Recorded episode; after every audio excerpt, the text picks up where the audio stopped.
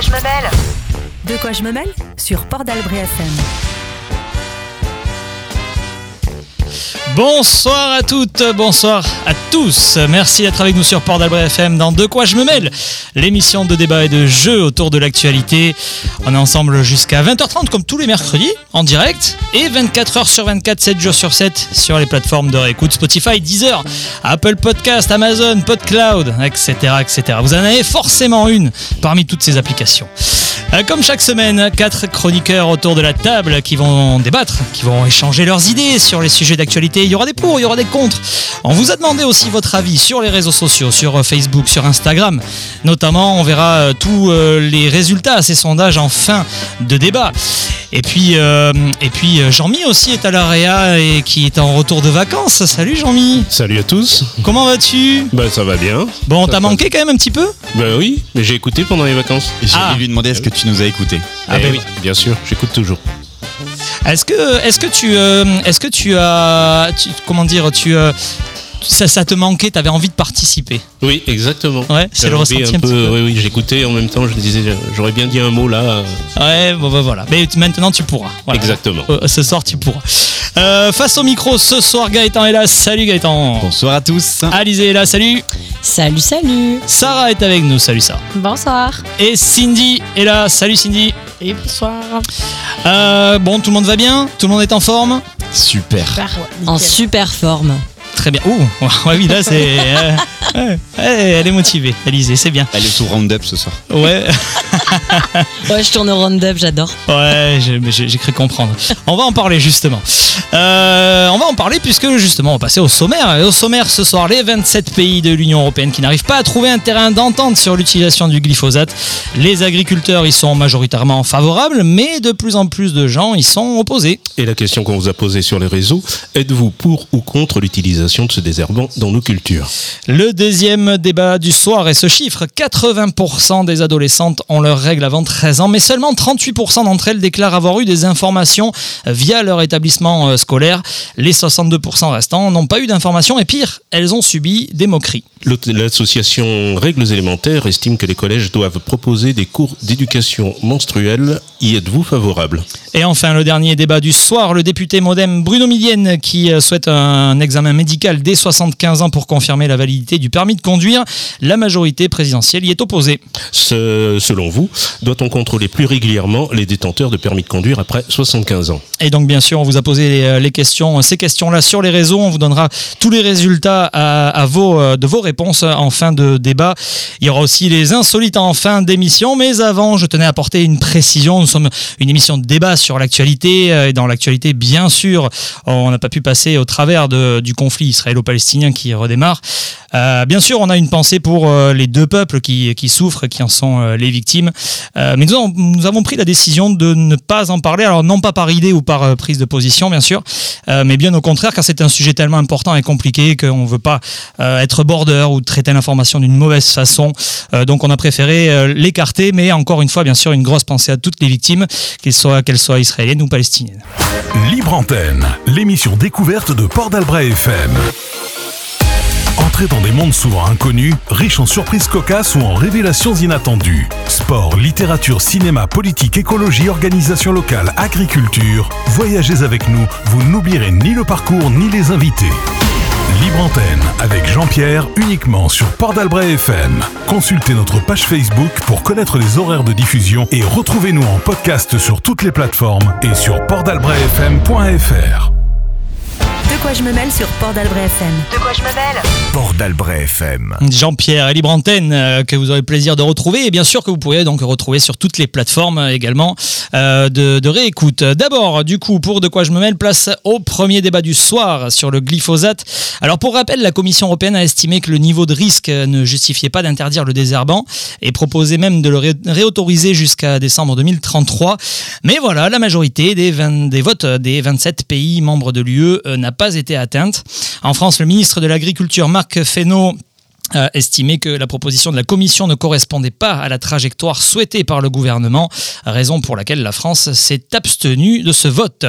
Autour de la table, deux questions. Euh, vous en avez l'habitude maintenant. Je vous demande des réponses très rapides, qu'on puisse faire le tour de, de la table. Et puis après, euh, on voit un petit peu euh, les, les avis et les angles de chacun et on peut passer au débat.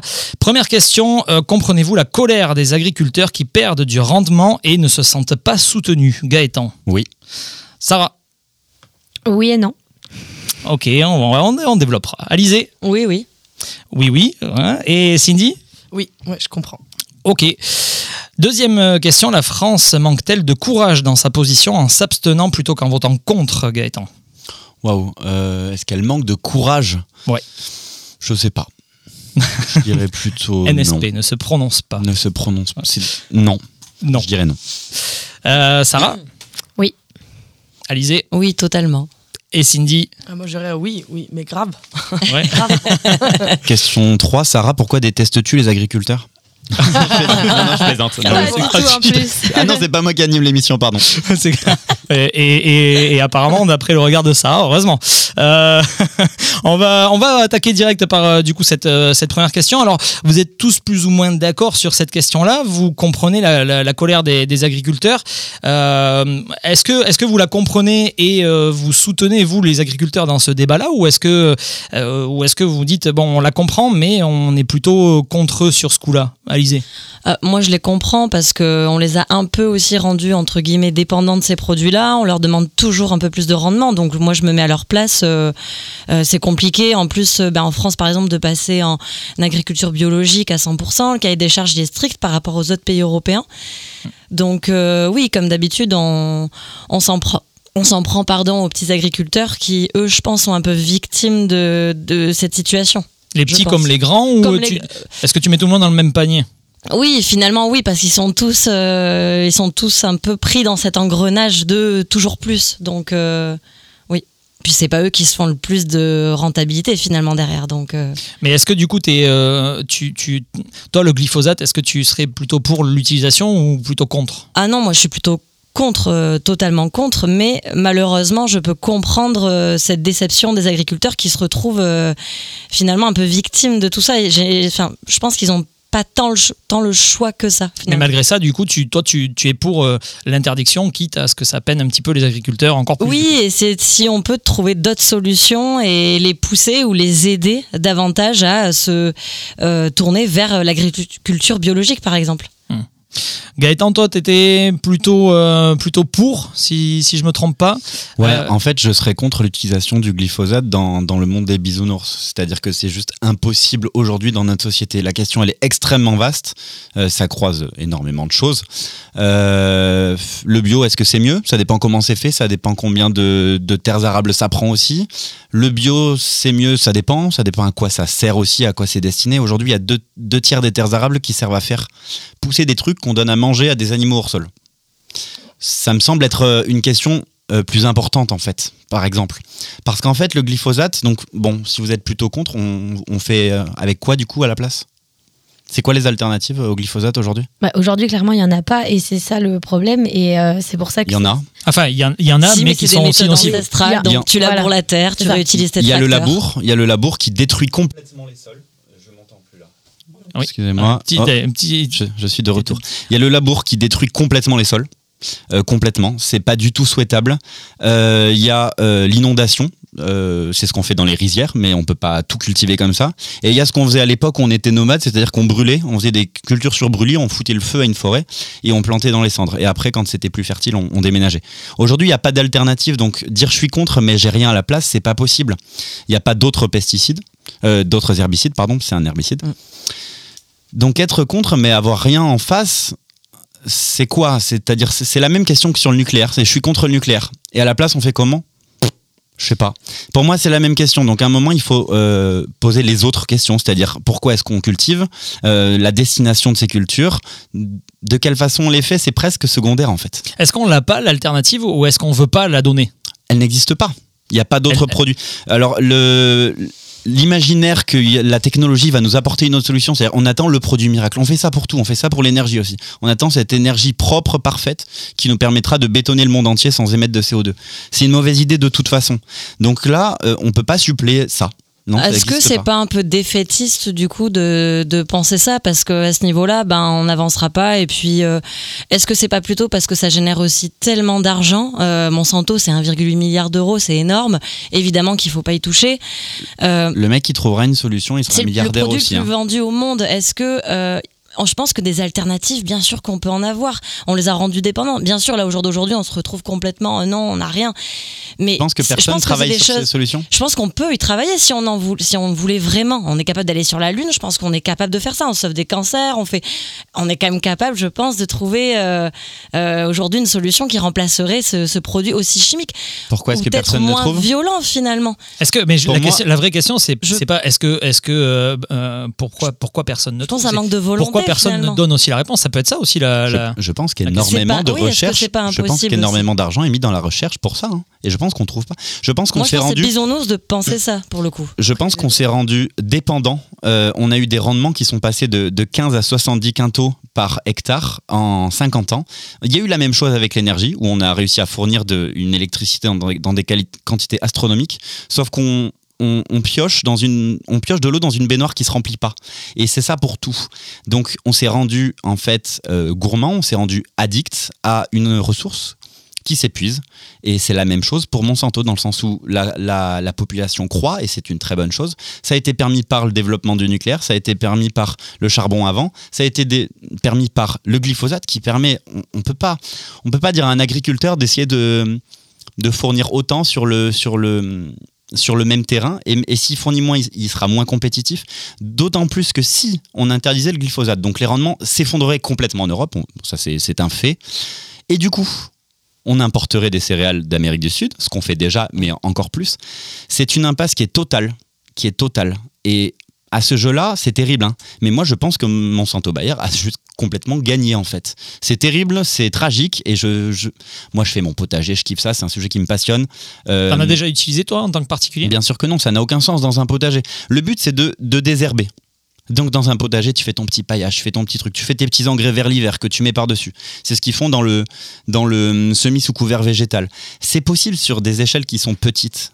Euh, à échelle de nourrir la planète ou plutôt de nourrir du bétail hors sol à deux tiers, je le rappelle, hein, c'est pas possible. Ça n'existe pas. C'est physique. Donc après, de façon poétique, je suis contre le glyphosate, c'est trop mignon, mais c'est juste pas possible quoi. On va laisser la, la parole à, ouais, à Sarah et, et à. Cindy. Et juste après, je vais, je vais euh, rebondir sur ce que tu dis, Gaëtan. Vas-y, Sarah. Mais moi, je suis plutôt d'accord avec toi, Gaëtan. Euh, je pense qu'on m'entend. Oui, vas-y, vas-y. Ouais. Euh, moi, je suis plutôt d'accord avec toi, Gaëtan, sur le fait que, en effet, pour euh, nourrir euh, la population mondiale, euh, enfin, aujourd'hui, il y a deux types d'agriculture. Il y a clairement l'agriculture intensive et celle qui est locale, en fait, celle qui permet de nourrir nos petites bouches à l'échelle locale parce que les gens font le choix de se nourrir de cette façon-là, comme certains font le choix d'aller se servir dans les grandes surfaces et, et alimentent aussi l'agriculture intensive.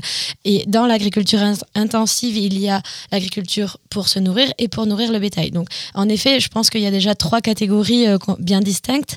Et, mais à, cette échelle-là, euh, chaque agriculture a euh, des avantages et des désavantages à utiliser le glyphosate. Déjà, je pense que sur l'agri- l'agriculture locale, il y a quand même des choses qui peuvent être améliorées. Moi, je pense que nos agriculteurs ont un effort à faire là-dessus parce que il y a parfois aussi un élan de facilité hein, sur bon ben voilà, on traite nos champs avec notre tracteur, on, on étale ce qu'on a étalé et puis euh, c'est fait. Alors que au final, il y a de plus en plus de bio qui se développent, de plus en plus de raisonnés aussi qui se développent. On n'est pas obligé d'être tout ou rien. Euh, Il y a aussi des, euh, des agricultures raisonnées. Et aujourd'hui, je pense qu'au niveau euh, de l'agriculture de bouche euh, qu'on peut avoir euh, de proximité, euh, il y a euh, vraiment euh, des, enjeux euh, réels déjà sur l'environnement, sur la santé, qui peuvent être euh, pris en compte et améliorés de la part de nos agriculteurs. C'est pour ça que tout à l'heure, je disais oui et non. Alors après, c'est sûr qu'à l'échelle mondiale, ben voilà, il y a, un gros marché. Je pense qu'il y a des enjeux euh, économiques, euh, environnementaux, de santé. euh, Enfin voilà, il y a, plein de facteurs sur ce sujet-là. On peut pas euh, l'éradiquer du jour au lendemain, mais n'empêche qu'il y a des efforts qui peuvent être faits euh, sur euh, certains euh, points de, de l'agriculture. Ça dépend des volumes, en fait, c'est surtout ça. ça. Si, pour une petite production, c'est possible. Pour une grosse, c'est impossible. Et Pour malheureusement, c'est marginal, les petites productions sur, sur Terre, quoi. Après, après, je trouve qu'on pense pas aussi à, à tout ce que ça engendre derrière, euh, notamment, notamment pardon, toutes les personnes qui ont. euh, Enfin, on sait que ça peut provoquer euh, des cancers, ça peut. sur sur Officiellement, on sait pas. Ah, quand même. Ah, il y a- il y a quand même Ah, des études si, qui prouvent que c'est très nocif. Ouais, Il y en a qui très disent que non. Non, mais bien sûr, mais. Alors non, ça je- dépend quelles études, parce que du coup, si Ouais. on se fie aux études qui, euh, donc par exemple l'Union européenne, là, ils se sont fiés sur euh, des études qui sont euh, fournies par les euh, les firmes. Oui. Donc forcément, eux, ils n'ont pas intérêt. Ils font à leurs dire- propres études. Ça, vous avez un Voilà. film euh, magnifique qu'on peut, qu'on peut conseiller qui s'appelle Ouais. Goliath sur, euh, sur les lobbies qui est, qui est faussement euh, euh, camouflé. Pour, en fait, ça parle exactement du, glyph- du glyphosate et c'est un film qui est juste Très brillant sur, sur le lobbyisme. Et en revanche, si on prend des études qui sont euh, pas, enfin qui sont pas à vocation de, qui sont de santé publique, on va dire. Dites neutre. Oui, dites neutre. Eh ben, elle, par contre, elle, elle pointe du doigt euh, les- la nocivité du glyphosate, euh, alors sur le cancer, mais pas que. C'est évident. J'aimerais euh, après revenir sur ce que tu disais Gaëtan et par rapport notamment euh, au, au, euh, au- comment dire à tout ce qu'il pouvait y avoir derrière derrière tout ça qu'est-ce qui ce qui pourrait se, se cacher. Mais euh, mais juste avant je crois qu'on a un, un- un appel.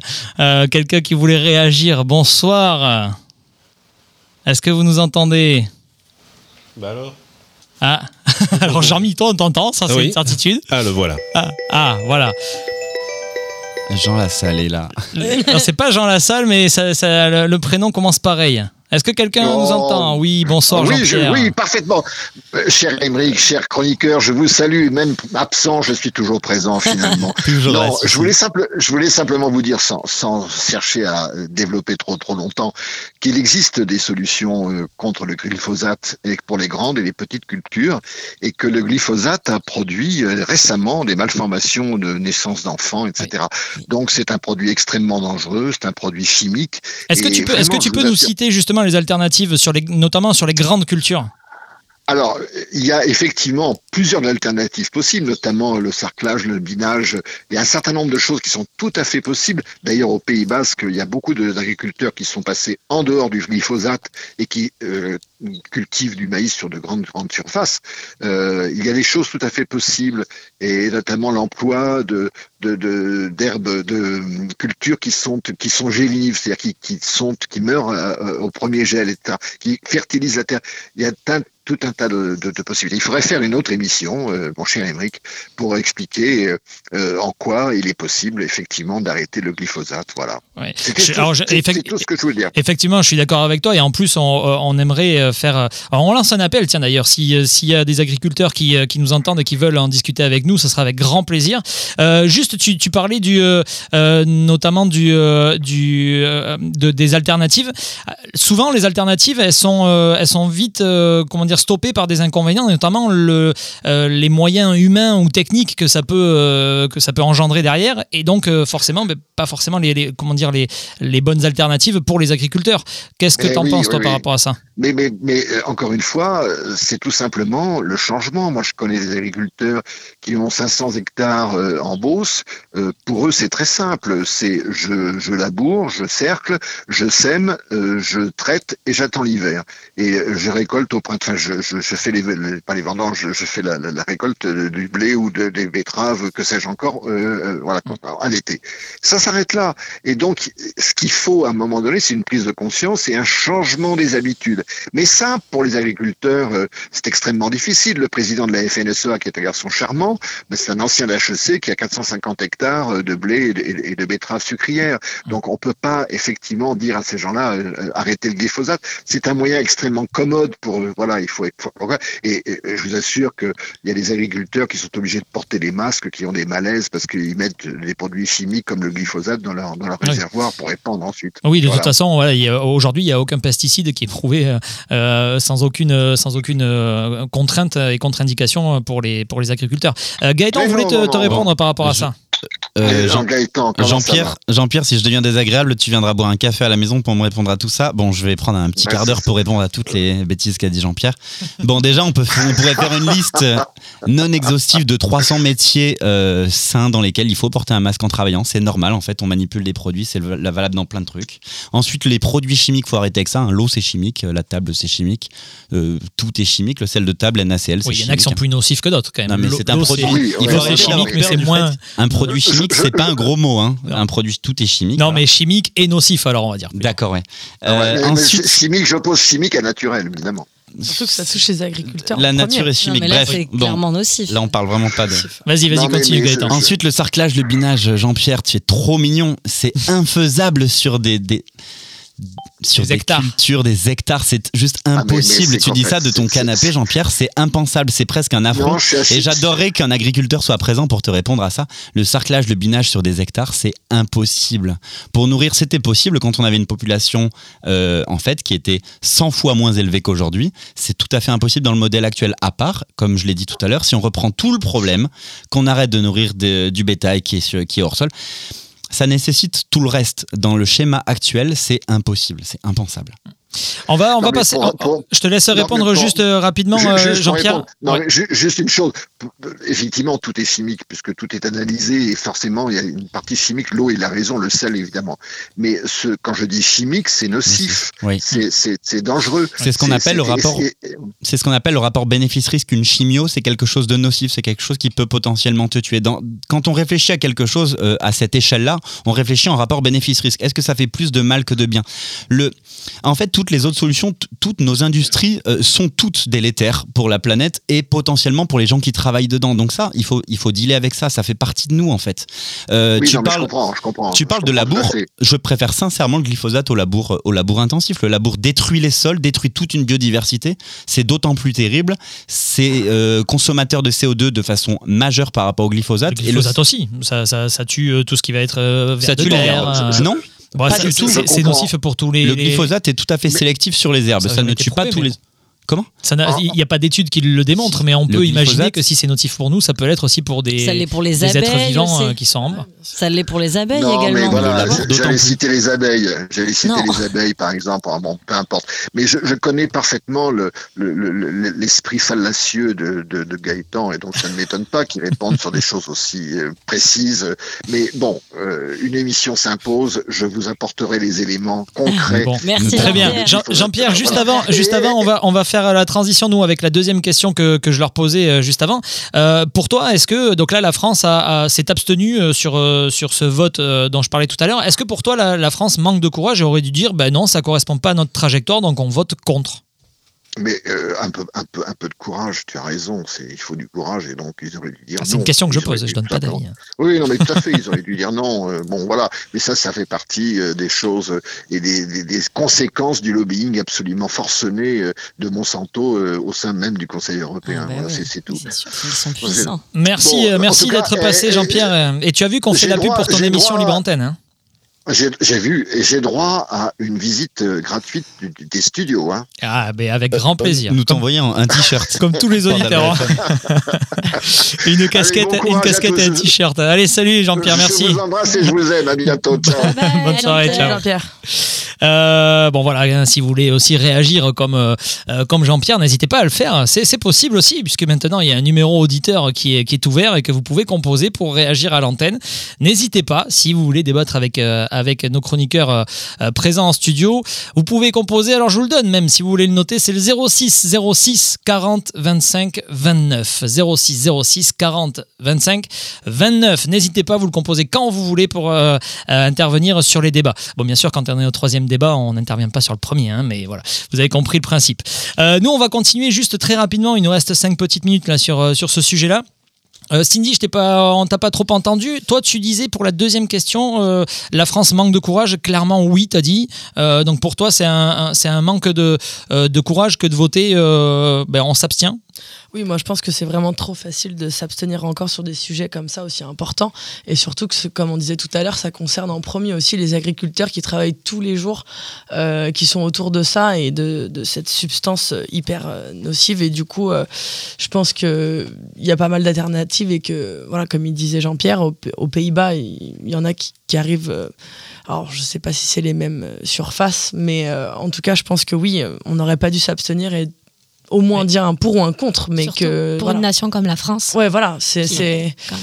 à mon avis, c'est encore un peu tout ce qui est, voilà, derrière, on sait très bien, hein, il y a le business, il y a les lobbies, c'est, euh, je trouve que c'est trop facile. Ouais. C'est trop facile. Sur les lo- lobbies et les business, c'est ça. D'ailleurs, je, je voulais rebondir d'abord sur ça. Je suis pas sûre Gaëtan. que ça soit que les manques Euh, de courage. Alors on va, on va y revenir. Et Juste avant, je voulais l'avis de, de. Gaëtan parce qu'il parlait tout à l'heure de ça. Mais est-ce que finalement, euh, c'est- on- on- alors je pousse le bouchon un petit peu loin. hein. Vas-y, Maurice. Voilà. Euh, mais euh, admettons, voilà, on pousse vraiment le, le- le bouchon. On se dit, euh, euh, est-ce que finalement, il n'y aurait pas encore une fois, euh, un- alors sans parler de complotisme, mais on se dit, tiens, euh, ça profite très bien à Monsanto. euh, est-ce qu'il n'y a pas un petit peu derrière de, euh, peut-être de parano pour certains, mais est-ce qu'il n'y aurait pas un peu un fond de vérité pour d'autres? Euh, si, bien sûr. Alors moi, je suis d'accord avec tous les gens autour de cette table pour dire que ce, ce modèle dans lequel on s'est inscrit est diabolique et, et moi me débecte et me dégoûte. Je Non, dis mais juste surtout, la question que je te pose en, en- en- euh, on va dire en sourdine juste derrière, c'est est-ce que finalement la solution euh, on l'a pas et que on veut pas la donner parce que ça ça, ça, ça déséquilibrerait peut-être un bénéfice quelque part? Je pense au plus profond de moi que non, qu'elle qu'elle n'existe pas cette solution et que plein de gens la cherchent et que, alléluia, si quelqu'un la trouve, je pense que, que, que la stratégie a été bonne. Je pense qu'on peut les diaboliser et à raison, mais je pense que maintenant, ce modèle, on est dedans. Euh, sur le manque de courage, oui, alléluia, oui, il y a un manque de courage, mais c'est pas sur cette question-là, c'est sur la question de sortir de ce modèle global, en fait. Euh, il y a plein d'autres questions qui sont sous-tendues par celle-ci. Sortir du. En fait, si c'était une mesure isolée, on sort du glyphosate en France, c'est non, parce que c'est pas possible. Donc c'est pas un manque de courage, ce serait juste euh, tuer tous les gros agriculteurs en France, euh, les faire perdre en rendement, les faire perdre en, en rentabilité. Donc non, c'est pas cette question-là pour moi qu'il faut poser de façon première, en fait. En fait, ce serait ne pas faire les choses dans l'ordre, d'interdire le glyphosate en France demain. Pour moi, ce serait pas faire les choses dans l'ordre. Euh, Alizé, toi tu, euh, tu disais que c'est pour toi c'est pas forcément un manque de courage, c'est quoi du coup si c'est pas un manque de courage? Mm, ben, Il y, a- il y a de ça, mais je pense que c'est aussi surtout qu'ils se sont rendus compte, à mon avis, la France s'est rendu compte que si les autres pays européens, euh, eux, autorisaient le glyphosate, ils allaient, ils allaient se retrouver en désavantage euh, concurrentiel. Alors il y, il en a plusieurs, il y a- il y l'Autriche, le Luxembourg qui s'y opposent, euh, la Belgique et l'Allemagne se Oui. sont abstenus comme la France, et euh, on a après les pays euh, scandinaves, les pays baltes qui eux disent bah non, on pas pourquoi on va l'interdire, ça marche très bien, donc on va le continuer. Donc en fait on se... en- je pense que c'est plus de ça. Pour moi, c'est plus euh, ils allaient se retrouver en concurrence entre guillemets avec les pays européens et Oui, mais ce serait pas la première. euh, oui, mais Sur, sur le, sur le cannabis, par exemple, on sait qu'on n'est pas tous d'accord dans, l'Union européenne et pourtant. euh, Oui, mais du coup, on, ferait des venir pro- des produits, par exemple, euh, qui viendraient des autres pays européens, qui coûteraient moins cher. Enfin, je pense que c'est plus ils se sentiraient un peu en handicap financier euh, par rapport aux autres pays. Moi, je le voyais comme ça. C'est vrai que ce serait bien que personne puisse s'abstenir, finalement. Que, Ouais, que prennent une position. Bah ouais, que tous les pays Ouais. puissent. euh, Alors dire là, après, la, contre, la France, que- la France s'est abstenue parce qu'ils sont d'accord avec certains points, mais pas avec d'autres. Donc euh, l'abstention, c'est aussi pour dire, bah, on veut bien, mais c'est un oui et non. Quand, quand vous me faites un oui et Oui. non, vous ici Oui. autour de la table. Moi, je préfère que quelqu'un voilà. dise je sais pas plutôt qu'il dise sans savoir. Oui, aussi. De très loin. Euh, on va. euh, alors, je vais vous donner bien sûr euh, les, les résultats parce que sur les euh, réseaux sociaux, alors comme j'ai coutume de le dire, ça Gaëtan pourra dire, mais ça a voté en masse. Alors, on n'a pas battu des records, non, Ah mais, bon, mais non, non, mais il y a eu pas mal, il y a eu pas mal de votes. Euh, sur les réseaux par rapport à ce sujet-là, il y a 30, euh, euh, qu'est-ce que je dis? Il y a 321 votes, pardon, et, euh, et 70% sont contre l'utilisation du glyphosate et 30% sont pour. Bon, ça, Gaëtan, c'est pas une énorme surprise. Mais c'est évident. Et j'adorerais, évident. et j'adorerais être pour son interdiction. Eh oui. Je dis juste que c'est pas réaliste. Oui, à l'heure actuelle, c'est un peu, un peu compliqué.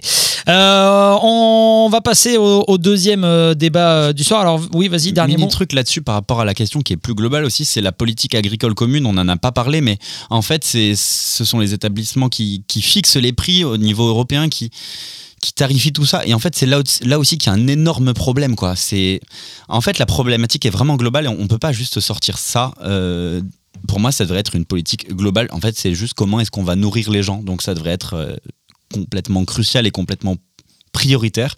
Et on sort juste ce truc-là. Quoi. Donc, euh, T'es C'est sûr dommage. qu'on puisse pas faire de la quantité euh, même en utilisant euh, une agriculture biologique par exemple? Pour toi, c'est vraiment un problème juste de quantité? Ah, Aujourd'hui, on peut faire très mal du bio en fait. Euh, c'est trop, fa- c'est c'est simple. Désolé, c'est simpliste Non, non, bio mais- pas bio. Euh, un Non, mais bio, avocat bio, à l'autre bout du monde, c'est pas bon. Proprement, je veux dire, c'est cette question-là, je veux dire. Proprement sur combien d'hectares? Proprement euh, euh, avec quelle rémunération pour la pour l'agriculteur? Et, et proprement à combien dans le caddie? Oui, ce, alors, ce sont toutes ces choses sur lesquelles il faut arbitrer. Ce sont sur toutes ces qui choses et c'est ultra complexe. Aujourd'hui, les Français, ils, ils ont pas tellement de quoi se dire. euh, on- en fait, on peut pas les préparer en les disant bon, vous êtes à 80% euh, euh, pour le- l'interdiction, donc on interdit par contre demain le caddie double.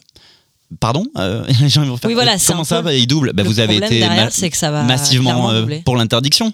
Ben maintenant le caddie il double. Ah, Ben, on le voit notamment pour le, pour le, euh, le gasoil et pour, et pour pas On mal le voit de, pour tout. de choses. ouais. toutes les choses dépendantes des énergies fo- fossiles vont massivement augmenter. Bon, ça, ce sera pas un choix. hein. Euh, ça va, ça va s'effondrer, donc euh, on va, ça va augmenter. Ça, ce sera pas des votes qu'on va faire. Il y en aura plus. Et ben les gens, ils vont devoir faire avec. Oui, mais est-ce que c'est pas mieux du coup de, de, de, de se nourrir? Ok, peut-être que ça coûtera plus cher, mais C'est mieux quand tu as les moyens. plus proprement, plus C'est mieux quand tu as les moyens. bien sûr. Il y a forcément des gens qui se sentent euh, floués dans, dans l'histoire. hein. Ça, de toute façon, Ouais, voilà, hein, de c'est toute façon, ouais. c'est le, dilemme des grandes décisions. Ouais. Euh, on parle, euh, donc on passe au, au deuxième débat du soir. Ça sera après Calogero sur Port d'Albret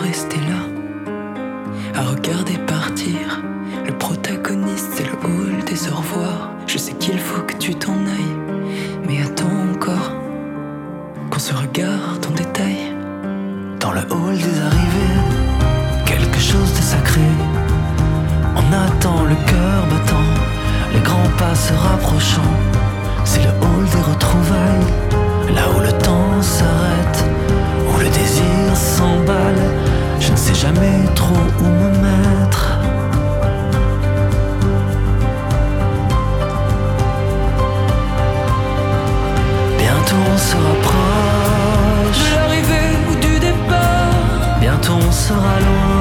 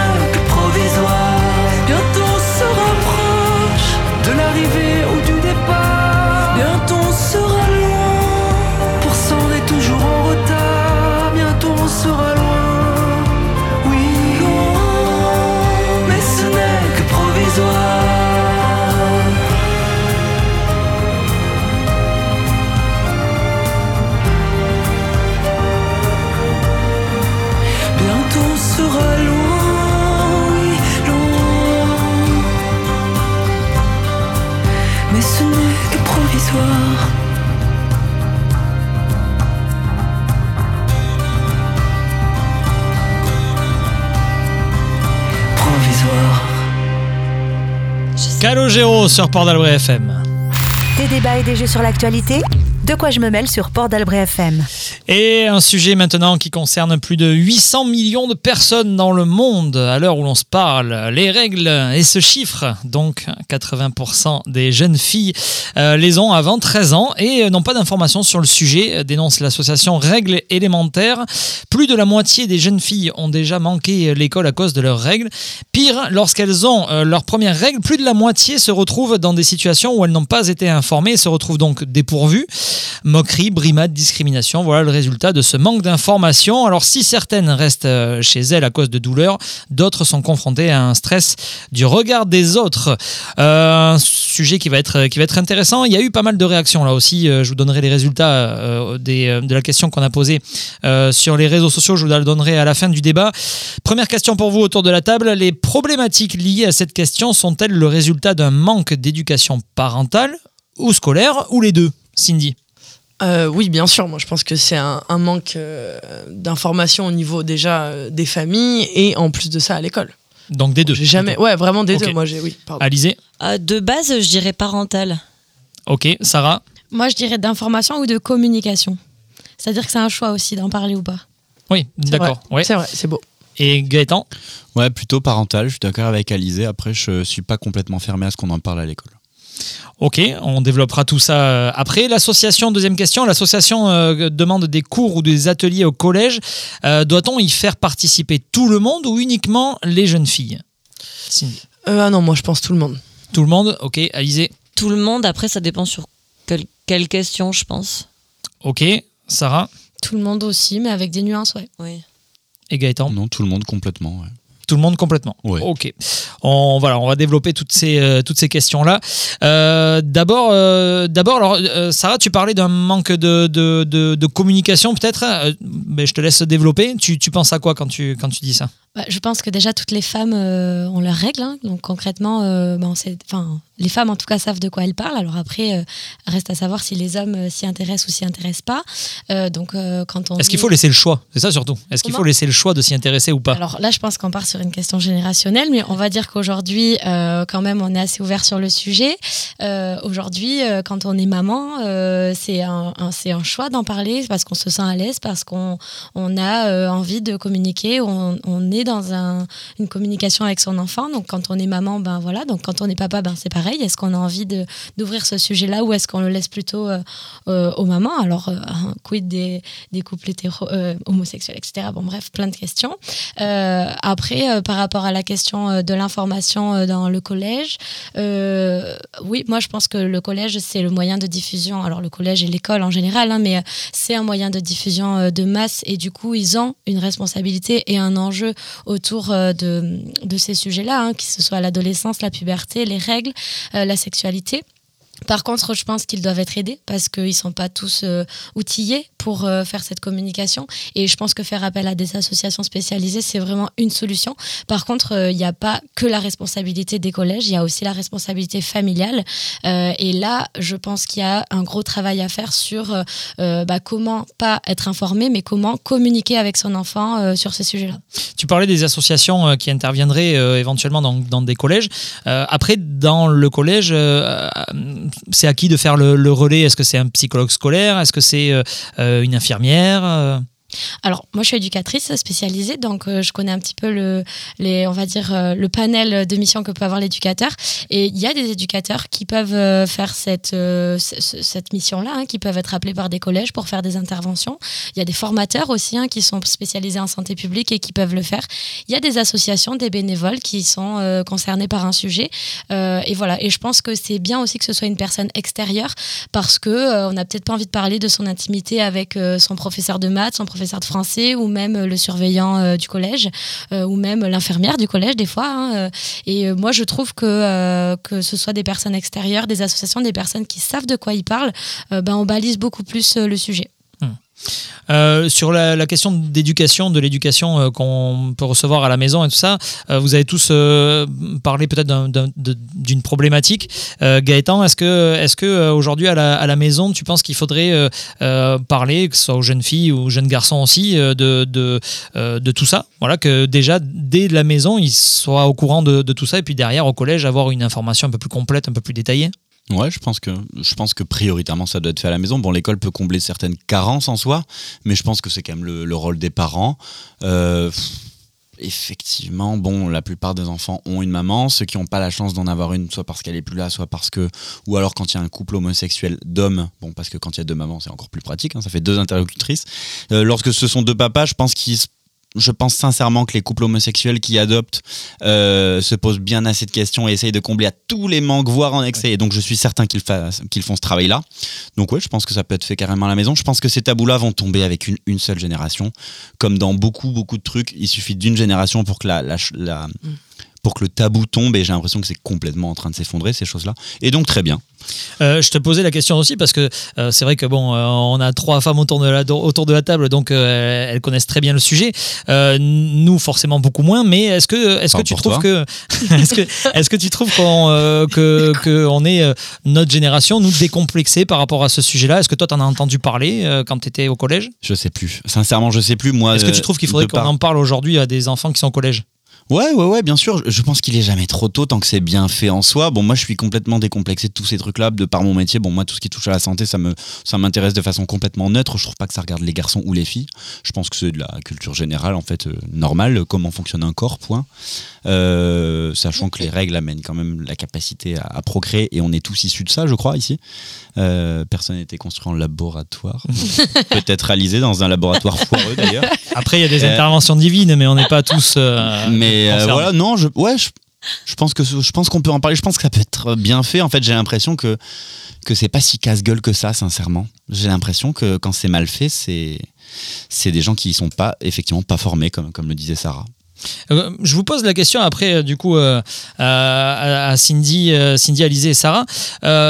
Comment on peut l'amener à, un, jeune garçon voilà, de, de 12-13 ans? Comment on peut lui amener euh, sans que ça soit choquant, sans que ce soit brutal? Parce qu'il y a ça aussi. Il faut l'amener, oui, il faut lui en parler, oui, mais ça peut être des fois un petit peu, un, petit peu frontal. Ça peut être un peu gênant aussi pour un enfant, euh, un garçon, euh, de, comment dire que, ses parents lui parlent de ça. Comment on peut lui amener avec des mots simples? Ah, Ouais, qui veut prendre la parole Allez. Non, non, je me lance. Alors, en effet, je pense qu'à à 12-13 ans, euh, ben, il y a déjà. Sarah, pas comment mal- ça marche les filles Alors, euh, tu veux vraiment tout savoir? Tu fais des Ah, j'en schémas, sais on, va rester sur, on va rester sur ce sujet-là. Il n'a pas besoin de tout savoir. des Euh, illustrations? Non, non, mais clairement, je pense que 12-13 ans, en fait, c'est un âge com- complexe quand même pour les adolescents et adolescentes. Euh, Il y a, euh, euh, on va dire, des préoccupations euh, propres aux filles et aux garçons sur euh, la puberté. Donc, euh, les garçons ont déjà aussi leur part de changement à, assumer. Si en plus ils doivent assumer ce défi, euh, ouf, c'est dur. Mais pour autant, je pense que, voilà, tout à l'heure, j'étais mesurée sur le fait que L'information doit être passée aux filles et aux garçons.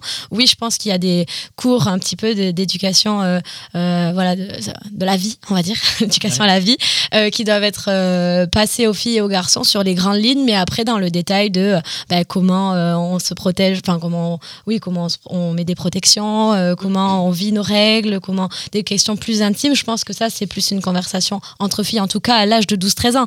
Après, bien sûr, qu'en grandissant, c'est important de, de pouvoir partager ça euh, de façon unisexe. Mais, Ah, Après, euh, moi je me pose, il y a quand même une question qui me vient euh, d'entrée, c'est qu'on a tous eu, je pense, euh, autour de la table, ce fameux cours euh, euh, où on nous apprend les préservatifs, comment le mettre, etc.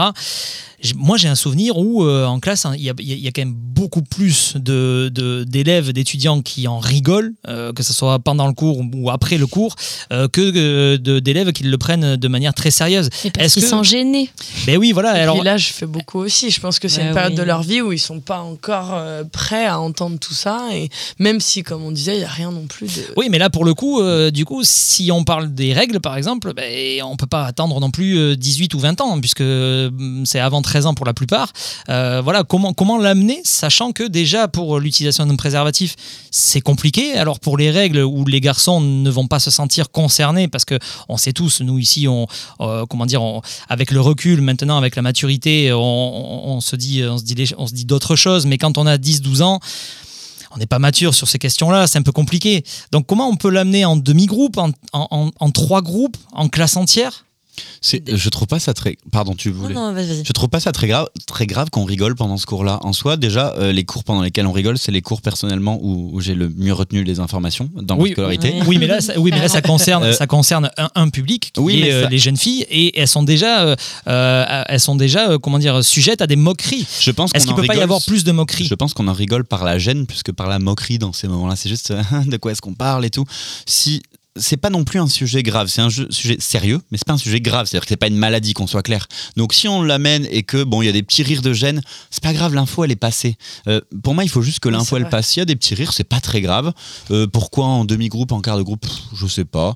Euh, il faut Alors juste moi, que moi, je, je disais ça juste pour préciser un petit peu sur ce que je disais par rapport à ça, c'est que très très honnêtement, je pense que quand on a 10, 11 ans et qu'on en rigole devant toute la classe ou avec toute la classe plutôt euh, pour l'utilisation du préservatif par exemple, je pense que si on prend les élèves qui en rigolent pendant ces cours-là, on les prend à part ou, en, ou, euh, ou à 5-6, je pense qu'ils vont rigoler beaucoup moins parce qu'on est, on rigole parce qu'il y a un effet un peu de, de masse, quoi, un petit peu de groupe. Ouais, ouais. Oui, c'est vrai qu'en petit groupe, peut-être que ça passerait un peu mieux l'information.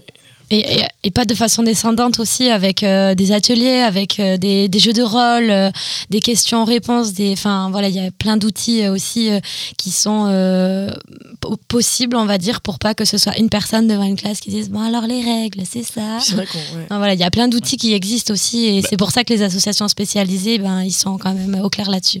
Alizé, Je pense que ça dépend aussi euh, qui le fait. Et euh, je vois bien des personnes plutôt jeunes, euh, pas forcément des personnes un peu plus âgées. Euh, où bon, tu te dis, allez, on a encore un cours d'éducation sexuelle, euh, chiant. Mais c'est- est-ce que c'est une question d'âge ou de façon d'amener? Une façon d'amener, mais, euh, mais tout va avec le personnage. Moi, j'avoue que si c'est des personnes un peu jeunes qui parlent de ça, et justement qui vont dédramatiser la chose, qui vont utiliser l'autodérision, euh, l'humour, justement, euh, je pense que. Je sais pas, une association avec des personnes un peu jeunes où justement les, les, les collégiens vont se sentir un peu plus concernés. Et euh, je sais pas, avec un peu d'autodérision, euh, je pense que ça peut passer. Oui, mieux que si c'est le professeur qu'on Oui, a en face voilà. de nous et un que côté très même- hiérarchique. Bon, alors on va ça. parler des règles, un peu coincé. euh, bon, euh, voilà. Non, justement, je pense qu'il faut quelqu'un qui euh, décoince la chose. Allez, on y va, on parle de ça. Il y a pas de tabou euh, Ouais. et euh, qui sait parler aux jeunes justement. Puis qu'il amène de façon peut-être un oui, peu plus ludique. ou ouais, un peu plus, exactement. euh, Moi, je le vois ouais. comme ça. Et puis surtout que moi, j'ai vraiment un- aucun souvenir euh, d'avoir eu des cours comme ça, moi en tout cas dans mon collège ou dans mon lycée. hein. Moi en tout cas, j'en ai. De quoi par cours rapport de aux règles, tu veux SVT, dire, ou par rapport à, au... Ouais, non, vraiment sur Moi, ça, adoré, jamais. je pense. Moi, moi, je sais que Moi, j'ai demandé un peu à deux trois copines. Il y en a qui m'ont dit oui, effectivement, dans mon école, euh, on a eu des cours sur ça, on en a parlé un tout petit peu. Moi, j'ai zéro souvenir sur ça. moi. Est-ce que. euh, Même ah oui, vas-y, vas-y, je, Gaëtan. je passe une après. dédicace, ça n'arrive jamais. Euh, j'ai eu cours de ça avec Madame Carassé, ma prof d'SVT à Cestas, et elle a une maison de, De vacances à Vieux-Bocaux, donc je me permets de lui passer un bonjour si elle écoute. Euh, on avait mis une capote sur un sexe euh, en polystyrène, hein, et, euh, et on avait parlé de ça. Et Mais je vous n'avez crois, pas parlé de règles. bah, je crois que si à l'époque, Ah ouais. je suis même pas certain pour être tout à fait honnête. Et le fait d'avoir un Superbe intervention en tout cas. je voulais passer un big up à ma, mon ancienne prof d'SVT quand même. Ouais. Euh, le fait que ce soit un une personne jeune avec un vocabulaire jeune aussi, ça crée aussi Oui. un climat de confiance pour un éventuel question-réponse à la fin du truc, Hmm. à la fin du cours. Donc ça pourrait être euh, intéressant quoi. Est-ce que, euh, bon, nous, dans notre génération, et c'était peut-être un peu moins. euh, euh, Enfin, j'ai l'impression de dire ça comme si on avait. bon, il y, a- il y en a dans ce studio, c'était encore pire que ça, mais je veux dire, nous, la ça parole n'était pas, pas. La, la parole n'était pas euh, euh, décomplexée comme maintenant elle peut, elle peut l'être, et encore, je pense qu'elle peut être encore plus décomplexée.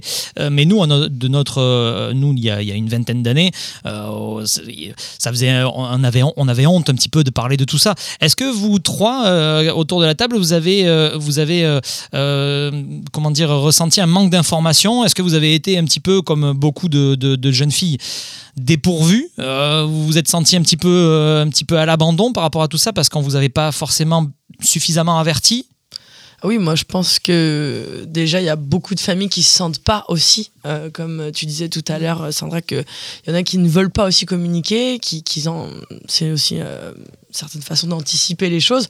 Mais oui, moi je pense qu'on on m'a pas assez informé plus jeune. Quand ça arrive, on a l'impression qu'il nous arrive quelque chose. euh, Enfin, qu'à nous-mêmes, on savait pas que ça allait nous arriver à nous-mêmes, quoi. Donc, euh, non, il y a un- vraiment un manque d'information au niveau, je pense, familial et au niveau des écoles aussi. Moi, ce que j'ai trouvé surtout dommage, c'était justement la réaction des, des garçons. Et euh, je trouvais dommage qu'il y ait eu des, des moqueries, par exemple, souvent quand une fille avec ses règles, où ça, ça arrivait, ou des, des, des collégiennes, justement, quand c'est tes premières règles, bah, tu tâches la chaise de, de- dans ta classe. C'est les moments les plus gênants de ta vie. Et euh, c'est vrai que ça arrivait à pas mal de mes, euh, de mes copines. Et euh, en fait, tu, tu te sens pas forcément soutenu à ce moment-là. Tu dis rien et tout le monde rigole. en fait, je pense que même le rôle des professeurs à ce moment-là, c'est de dire bah non, là par contre, on se moque pas. Et euh, je trouve c'est un peu dommage qu'il y ait euh, justement ce sujet très tabou encore. euh, bah, je, enfin, je sais pas si aujourd'hui ça l'est encore dans les collèges justement, mais ça, il faudrait l'enlever. Je pense justement Donc et que peut-être avec des cours avant, alors. Du coup, c'est important que les, les garçons soient là. Du coup. Oui, voilà, il ça faut que les répond garçons aussi à la soient question de évident. totalement au Ah, courant de c'est ça évident, parce que c'est pas censé être tabou justement comme disait Gaëtan enfin c'est la nature c'est euh, euh, Tout vois- comme la contraception n'est pas une problématique féminine euh, et, et en est trop une aujourd'hui, De- Ah oui. bah, il y a beaucoup de gens qui, qui, qui endossent euh, toute la responsabilité de la, de la contraception sur la femme et c'est des sujets qui sont juste pour tout le monde. Quoi. Mais tu parles de la honte des premières règles. Mais on parle pas de, de ce gars qui a eu son, sa première érection à la piscine, à la piscine municipale. Ah, on parle vrai, pas de lui. Là, il est obligé pas de tirer la couverture. hein. Tu crois pas hein. qu'il s'en rappelle encore sur Ouais. Je lui passe pas le bonjour hein, parce que je citerai pas son nom, mais il était dans, on dans cette même classe. euh, Ouais. Tu parles de qui Euh, J'avais une question aussi euh, à, à vous poser. Euh, Il y a euh, donc euh, l'association Règles élémentaires qui euh, souligne aussi quelque chose. Euh, c'est qu'il y a des, des jeunes filles donc qui restent chez elles parce que euh, elles sont stressées de, de- du regard des autres qu'elles pourraient avoir euh, au collège. Euh, et puis bien sûr, il y en a euh, qui, euh, qui restent chez elles parce qu'elles ont des, des douleurs. Là, c'est encore un autre débat, mais euh, est-ce que euh, il y, a- il y a certaines entreprises maintenant qui, euh, qui donnent des journées euh, off euh, à, à leurs salariés? Est-ce que euh, on, on pourrait l'imaginer pour le collège? Est-ce que ça pourrait être, par exemple, pour des règles douloureuses de certaines étudiantes, euh, un jour off qui est complètement euh, euh, dans l'air du temps? Si je dis pas de Ouais, oui. bêtises, je crois que ça a même été euh, acté euh, au niveau de la... Ça a été voté, hein, euh, que le congé menstruel au niveau des entreprises, il est, il est voté en France. Mais je, je veux pas... Ah bon je- Bon, En tout cas, il n'est pas mis en place par tout Je le crois monde. Il est Ah, pas en mis en place, mais c'est très récent. hein, ça a été voté par, été mis En Espagne place. Peut-être. En France, je crois que c'est. Ah là là, j'ai pas l'info. En pour parler. Euh, mais en tout cas, euh, au collège, euh, bah, j'ai envie de dire, ça c'est un petit peu euh, à la carte. Enfin, c'est comme quand on se sent malade un matin, euh, qu'on a un mal de ventre et qui n'est pas lié aux règles, ben, on reste chez soi. Ben, voilà, c'est- enfin, je veux dire, moi je trouve qu'il ne faut pas euh, forcément différencier euh, les règles. En fait, je, je trouve que ça stigmatise beaucoup. Aussi, Euh, c'est ça veut vrai. dire que quoi La première semaine euh, de chaque mois, ah ben il y a un tel et un tel qui va être ma- qui va être absente parce qu'elle va avoir ses règles. Enfin, à un moment donné, Ça va faire beaucoup d'absents. alors des absences aussi, mais Ça va pas je trouve que ça pour stigmatise euh, C'est vachement. vrai que c'est euh, compliqué. ouais. Voilà, oui, j'allais le dire, un employeur, euh, s'il sait que cette Ah bah, patiente, elle a euh, cette, Déjà que difficile. sait que cette personne, elle a une endométriose ou un syndrome d'ovaire polycystique et qu'elle est là euh, trois semaines par mois euh, hors congé. Mm, Bon Ah bah, des- Ça hein. sera de plus en plus compliqué. Non, en c'est tant que terrible, femme, mais sans compter le congé maternité du coup. Ah C'est ouais. ouais, c'est ça qui me fait peur, c'est que déjà que c'est compliqué avec les congés maternité, souvent quand t'es une femme, euh, c'est dur. Après, tu l'as choisi, non, d'être une femme Alors, euh, c'est clair. Ça a coché Alors la case. imagine ne répondra pas. Mais par contre, je pense aux femmes qui, ont, qui, qui souffrent bah, d'endométriose, pour le coup, où c'est vraiment c'est une vraie maladie. Euh, c'est vrai que c'est un peu dur pour ces femmes-là quand elles ont leurs règles. C'est c'est Oui. affreux. Donc, mais Alors, je, Mais à je vais, l'école, ouais. je vais vous dire, moi j'ai pris, alors moi j'ai, euh, c'est, c'est, euh, j'avais pris une énorme en claque euh, en regardant. Il y avait, j'avais vu une vidéo, c'était Laetitia Milo, qui est une actrice, voilà que certains euh, Ah oui. connaissent, mais euh, lors d'une émission sur France 3, elle avait parlé justement de, de l'endométriose et elle-même était concernée et avait, elle avait des problèmes justement pour avoir euh, des enfants. Depuis, elle en a eu, donc elle était euh, bien sûr toute, toute heureuse de- de- d'avoir pu en avoir. Euh, je vous invite franchement à regarder cette, ce passage parce que pour moi, ça, alors c'est une actrice, hein, c'est euh, c'est pas une, une psychologue, c'est pas une infirmière, c'est pas, mais elle parle avec des mots simples de l'endométriose Euh, et c'est euh, voilà. Alors petite parenthèse, hein, je, je vous dis, mais si, si quelqu'un euh, si quelqu'un a envie de regarder cette vidéo, regardez-la. C'est une, donc une, une, une émission de France 3 et c'était vraiment super bien expliqué et, euh, et, euh, c'était un témoignage très touchant. Et c'est Euh, intéressant, même pour les hommes, n'est-ce pas? Et, et exactement parce que parce que ça moi ça m'a euh, beaucoup plus informé on va dire sur je savais ce que c'était mais de loin et là maintenant je sais ce que c'est et euh, Ouais.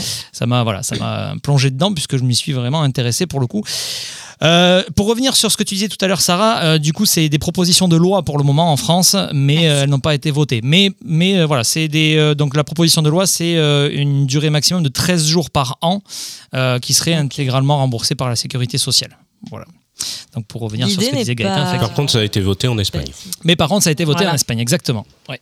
Euh, on- alors, euh, juste, juste avant de, de- de vous donner le, le résultat euh, de la question qu'on a posée sur les réseaux sociaux, euh, vous- là, sur, allez, on va dire.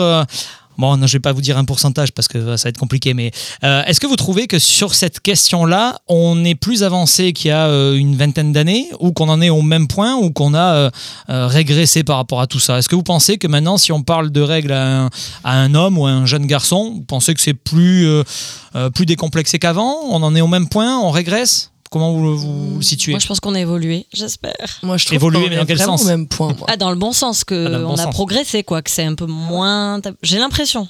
Moi, je trouve qu'on est au même point, hein, comme je vous disais, de mes souvenirs. Enfin, après, je parle pour Non, non, moi, mais, mais je veux dire, de mon souvenir, je n'en parlais jamais, quoi. Même les autres classes. Ouais, mais aujourd'hui, justement, tu trouves pas que c'est. Je sais pas. Je sais pas s'il y a une prise de conscience. J'ai pas Moi, je écouté trouve la ça question. Beaucoup mieux, mais pas parfait. Sur- Non, enfin, pas- si vous êtes parfait. sur Instagram, par exemple, sur Instagram, il y a une- un nombre de pages d'informations sur ça, Hmm. de comptes qui parlent de, de sexualité, de sexualité féminine spécifiquement, euh, de règles. de si. pathologie féminine, de règles. Si, Ah si, ouais si, oui, si, c'est pour si. ça, je pense que. C'est pas impossible. il y a une somme, il y a même des BD là-dessus aujourd'hui, comme il y avait. Ah, mais il eu- faut faire l'effort de s'y intéresser.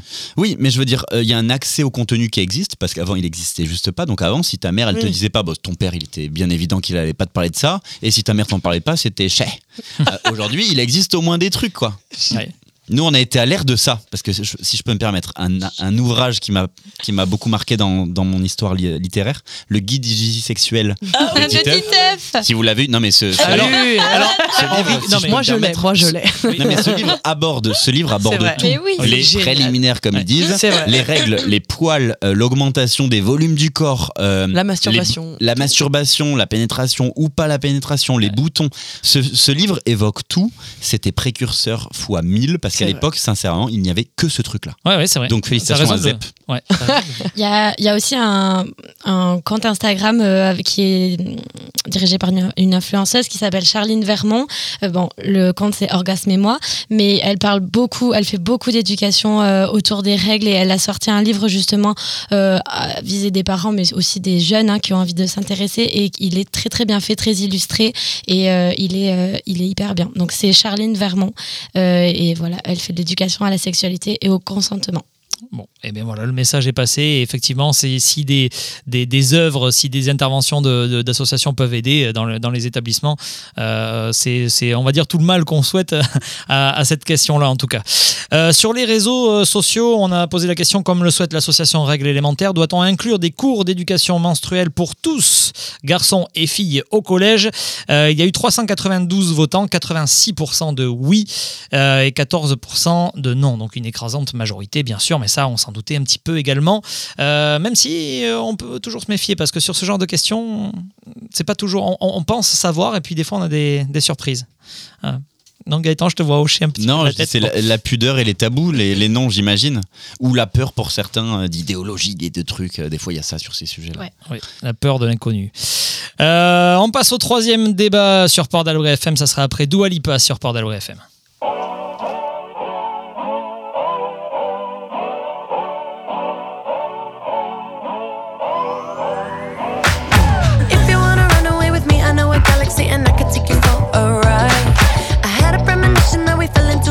Into a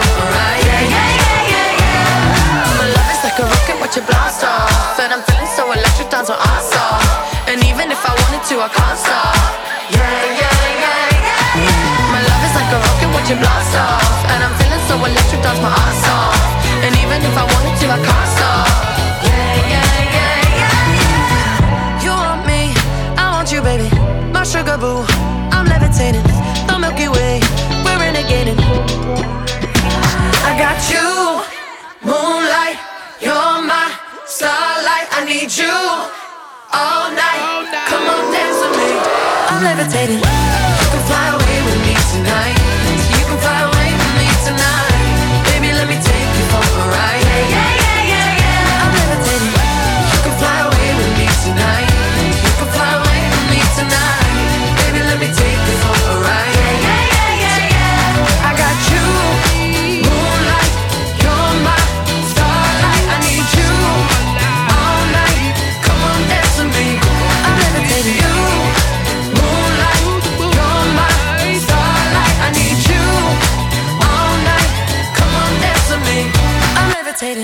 Dua sur Port d'Albret FM. Port d'Albret FM vous accompagne partout.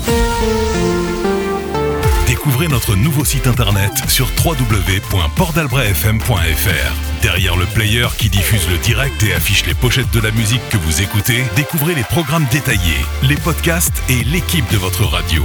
Vous pouvez aussi nous écouter sur votre téléphone ou vos enceintes connectées avec l'appli radio.fr. Port d'Albret FM, avec vous, partout, tout le temps. Des débats et des jeux sur l'actualité De quoi je me mêle sur Port d'Albret FM.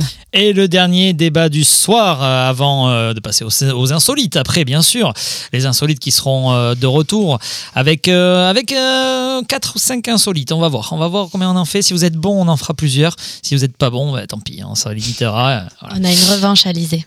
Ouais, vous avez une revanche. Ouais, Euh, vrai. vous, allez, vous allez peut-être pas D'ailleurs, jouer ensemble. Jean-Pierre, en fait. euh, avec qui je me suis battu au téléphone tout à l'heure, euh, sera pas là comme compagnon de jeu. Je suis Oui. un peu triste. Ouais, c'est un peu ton compagnon de route euh, pour t'engueuler et pour gagner des jeux. Ouais. Tout à fait, je l'embrasse. C'est beau.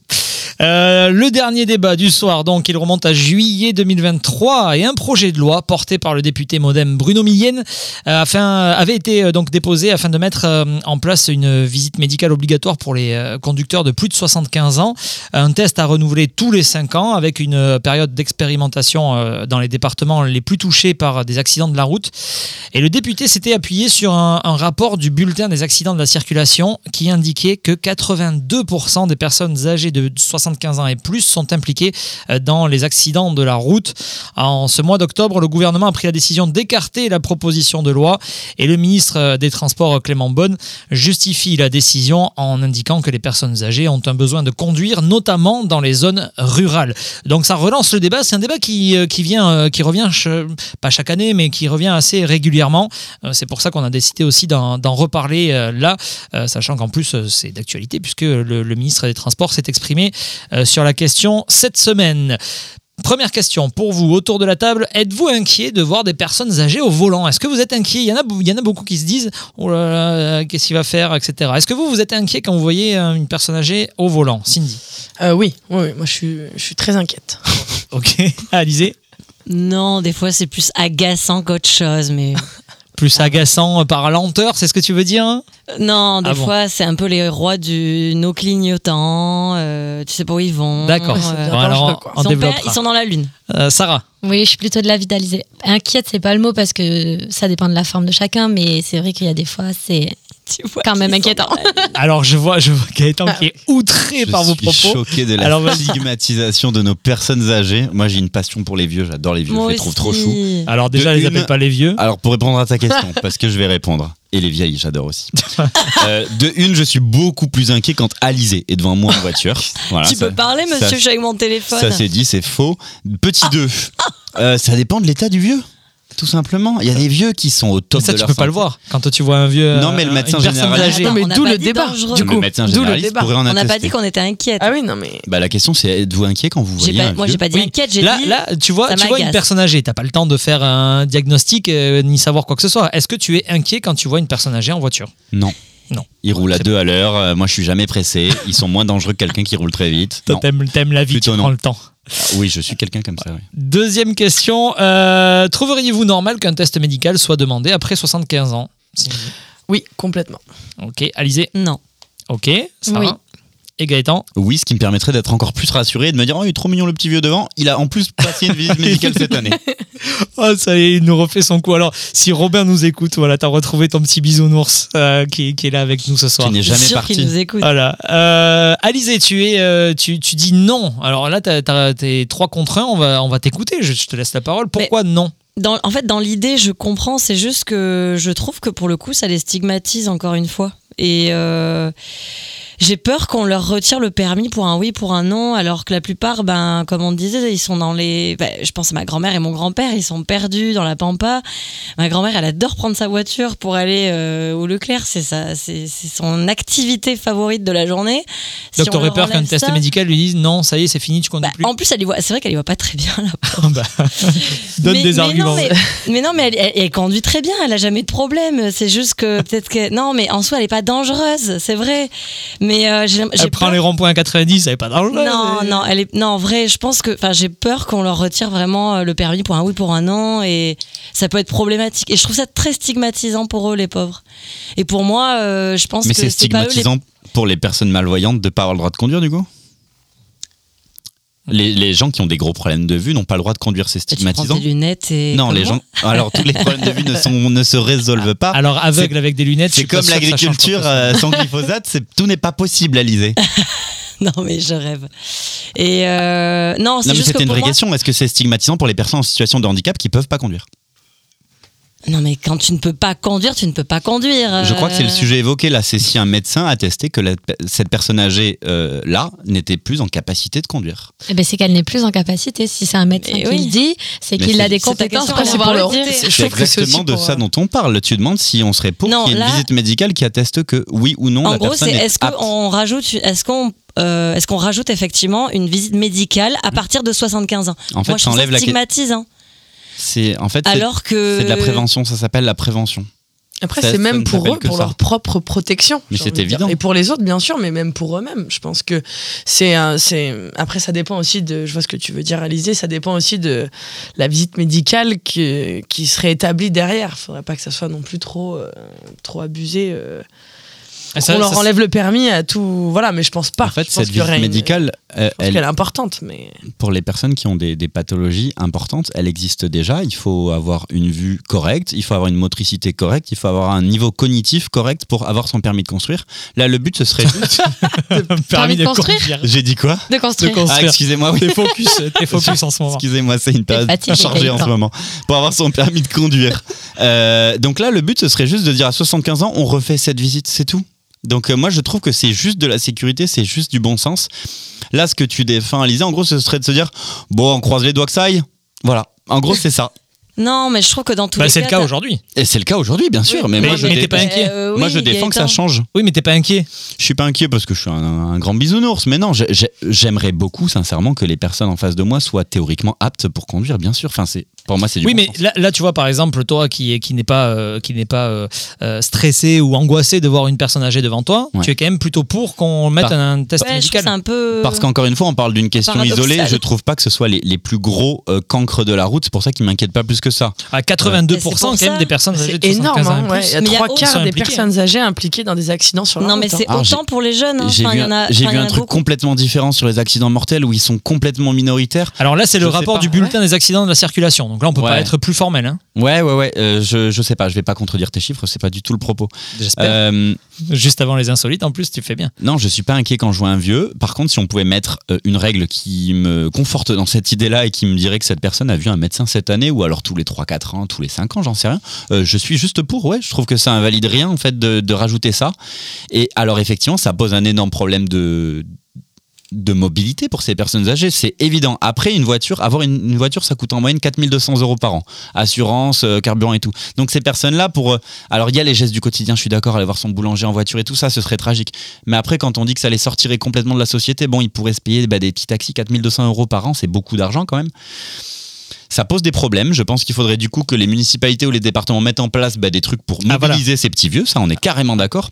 Mais on peut pas laisser un vieux qui serait potentiellement dangereux sur la route juste parce que bon, bah, on sait pas Oui. trop quoi lui proposer d'autre. Donc on le laisse sur la route et il pourra potentiellement se tuer ou tuer du monde. Alors je voulais y revenir sur ça, mais j'ai l'impression que Sarah Non, non, va y vas-y, parce revenir que aussi. je pense que ma réponse sera à ta, que- enfin, Ah, alors ma voilà. réponse à ta question. On- on vous Alors du coup, les deux. du, du coup, euh, du coup, la question euh, que, que j'allais te poser et du coup que je vous pose à vous quatre, euh, est-ce qu'on s'attaque pas finalement à une partie émergée de l'iceberg en se disant ah ouais mais les petits vieux ils ont besoin de leur voiture pour aller euh, à l'hôpital ou pour aller faire des soins etc.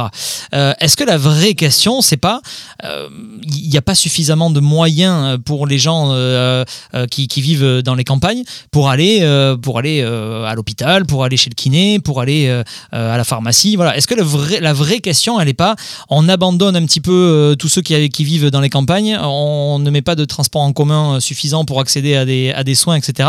Et Mettre on se la tiens, poussière sous le tapis, c'est ça que tu veux dire exactement. En parlant des petits vieux, la poussière sous le tapis. non mais Non mais alors oui, euh, je pense qu'en effet, euh, surtout dans le, mon- le milieu rural, il y a un manque de, de déploiement euh, de transport de proximité, mais il y a aussi d'autres euh, options qui peuvent être envisagées, c'est-à-dire que euh, une personne qui a une voiture euh, euh, classique, euh, on va dire une personne âgée, déjà elle peut passer sur une automatique. Déjà, il y a, ça demande moins de manipulation et par rapport à un tas de soucis de santé qui Ah, mais se- c'est plus cher aussi. Oui, mais alors pour ça, il y a des primes à la conversion. Pour ça, il peut y avoir des aides de l'État par rapport à une, une contre-indication Mais même avec tout ça, ça reste plus cher. Donc, Non, euh, je ça veut dire que c'est à Par eux- exemple, Émeric, regarde, par exemple, euh, bon, imaginons la loi passe, euh, 75 ans, euh, ma grand-mère passe euh, euh, son, sa visite médicale et le médecin dit bon bah, euh, en effet, aujourd'hui, vous, je- j'émets un avis réservé sur le fait que vous puissiez conduire. Pas tranché, mais c'est réservé. Euh, bah, moi, je propose qu'aujourd'hui, vous passiez peut-être sur un autre mode de transport plus safe, euh, c'est-à-dire soit une voiture automatique, soit aussi des voitures sans permis, qui sont des voiturettes euh, et qui sont limitées à 50 km/h, qui permettent euh, la mobilité, mais qui, par mais qui sont toujours plus chers. Non, il y a des petites voitures. Ah, il y a sans des- permis. des voitures- il y a des Ah, voitures la sans permis Citroën, elle maintenant, vaut euh, euh, pas très cher. hein. Non, mais c'est pas très cher, c'est quand même dans les Tout le 10 000 monde l'a euros, etc. maintenant. Mais Tu- j'allais en parler Tu parlais tout à l'heure de combien le coût euh, d'une voiture 4200 euros par an. 4200. Une voiture sans permis aujourd'hui, c'est dans les 10 000, hein, une Non, voiture je- neuve. hein. non. Je parle 4200 euros, c'est à l'usage par an. Entretien, assurance, Voilà, c'est l'achat étalé sur le nombre d'années de vie du véhicule, plus euh, l'assurance, le carburant, etc. Mais ce que tu dis, c'est vrai, c'est qu'en fait, ça existe déjà. Une fois, on avait parlé du permis à 16 ans, euh, mais en fait, les, les, les gamins qui n'ont pas le permis, mais qui doivent se véhiculer, ils sont en scooter. Non, Donc, en fait, aujourd'hui, ils sont en voiturette. Ou alors, Oui, voilà. Ah, mais voilà, aujourd'hui, j'en- ils sont j'en en vois voiturette. il faut toujours penser à l'option Allez B. devant les lycées, vous allez halluciner. Voilà, parce qu'en fait, elle existe déjà cette option B. Donc en fait, aujourd'hui, euh, une personne à qui on enlève le permis, et il y en a ici euh, dans Vieux-Bocaux qui ont perdu leur permis pour des raisons euh, stupéfiantes ou quoi, ils sont en voiturette. Donc de toute façon, la solution, ils la prennent déjà. Et au moins, ces personnes-là, bah, au moins, ils sont bridés à 50. Euh, Alors, un gage, sur, un les- gage sur de les plus de comparateurs, sécurité. Juste sur les comparateurs aujourd'hui, euh, le prix, euh, donc tous les comparateurs, hein, vous pouvez les faire, il y en a, il y en a plusieurs. Euh, aujourd'hui, le prix moyen d'une voiture électrique, c'est entre 10 et 12 000 euros. 10 et 12 000 euros pour une personne âgée. on parle Ça de voitures sans permis. C'est pas Non, les mêmes véhicules. On parle pas d'une Tesla là. Euh, non, je, je parle, je parle des, des voitures sans permis. J'ai dit voiture Oui. électrique Oui. Ah, pardon. Alors non, ça coûte voiture cher sans les permis. voitures sans permis. hein. Là, je parle d'une voiture sans permis. Si- Sinon, bien sûr que les Tesla et tout ça, c'est 50 000, 60 000, c'est encore beaucoup plus cher. Donc Euh, combien tu disais? Entre 10 et 12 000 euros, une voiture neuve sans permis. C'est quand même un gros budget C'est le prix, c'est le prix d'une voiture, euh, d'une petite euh, C3, d'une petite voiture qu'une personne âgée peut avoir aussi. Ça, je suis d'accord, mais une personne âgée qui a, qui a déjà sa voiture, on va lui dire bon, ben, euh, soit, soit vous Ouais. conduisez plus du tout, soit vous déboursez 10 000 On euros pour vous acheter une voiture neuve. On parle des gens retraités. Est-ce que et nous on est bien placé pour le savoir ici à Vibuco et dans les des- dans les communes alentours Est-ce qu'on n'a pas un manque de moyens matériels pour amener nos personnes âgées dans les hôpitaux Si, si. Voilà. Mais il y a là- les deux, je pense. Parce que là, là très, très honnêtement, euh, prendre le bus ou quoi, même si le bus, allez, il est, je sais même pas le ticket de bus à combien il est, mais à 2 euros, 3 euros, euh, peu importe, mais on n'arrivera jamais à des montants euh, comme ça pour, euh, euh, pour, pour des personnes âgées qui, qui auront euh, leur retraite, on va dire, euh, euh, basique hein, ou, ou, euh, classique, je sais pas comment dire. Mais euh, en tout cas, voilà, euh, pour quelqu'un qui a une retraite somme toute assez classique, euh, ça sera plus simple pour elle peut-être de payer un abonnement pour le bus que la mairie et la communauté de communes lui aura mis à disposition, plutôt que de devoir débourser une voiture automatique, une voiture euh, électrique sans permis, etc. Non, je sais pas, je vous pose la question aussi. Hein, en pas- fait, comme tout, une mesure Ouais. isolée, elle a jamais trop de sens. Il faut l'inclure dans un programme euh, global. C'est-à-dire que là, effectivement, si tu décides que demain, euh, tous les petits vieux passent une visite médicale, alors forcément, fatalement, il y en aura qui vont la rater, hein, cette, Ouais. cette épreuve. Et donc, il y aura des personnes qui vont être, euh, à qui on va retirer ce, ce droit à la mobilité facile. Et alors, il faut mettre en place, effectivement, ces solutions euh, bah, municipales ou, ou départementales. donc oui, Ça va ensemble. il faut que ça suive. Et j'avais aussi, euh, je voulais vous poser une question avant qu'on passe euh, au, jeu et, au- et aux insolites. Euh, le, test là, donc le, député Modem euh, présentait sa, proposition de loi en, proposant un test qui, serait à renouveler tous les 5 ans.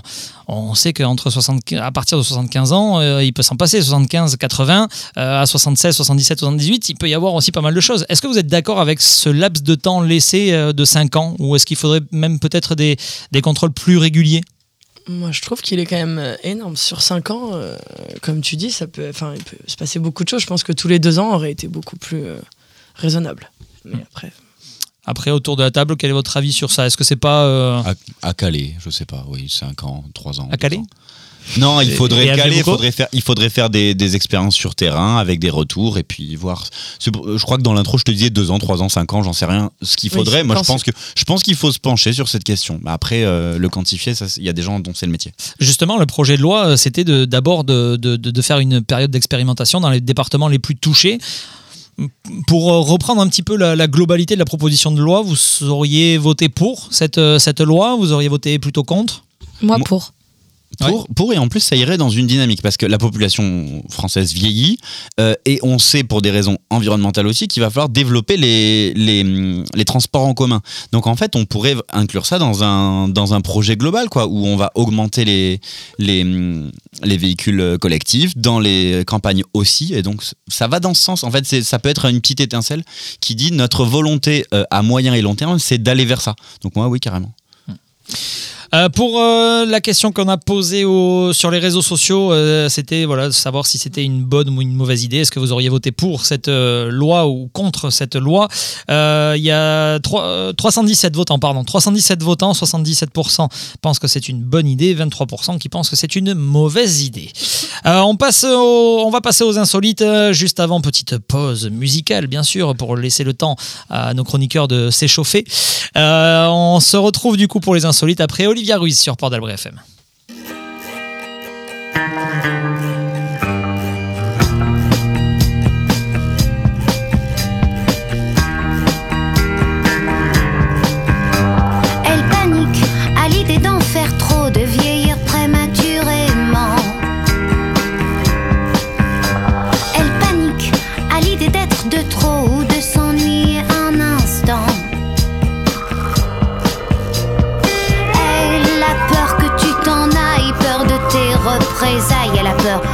Son petit frère, elle a peur, peur pour son derrière. Elle panique, elle panique, elle panique, elle panique, elle panique, elle panique. Fous-moi la paix, ma sale caboche, tu ne me feras pas sombrer. Je t'aurai à grands coups de pioche si tu ne laisses pas tomber.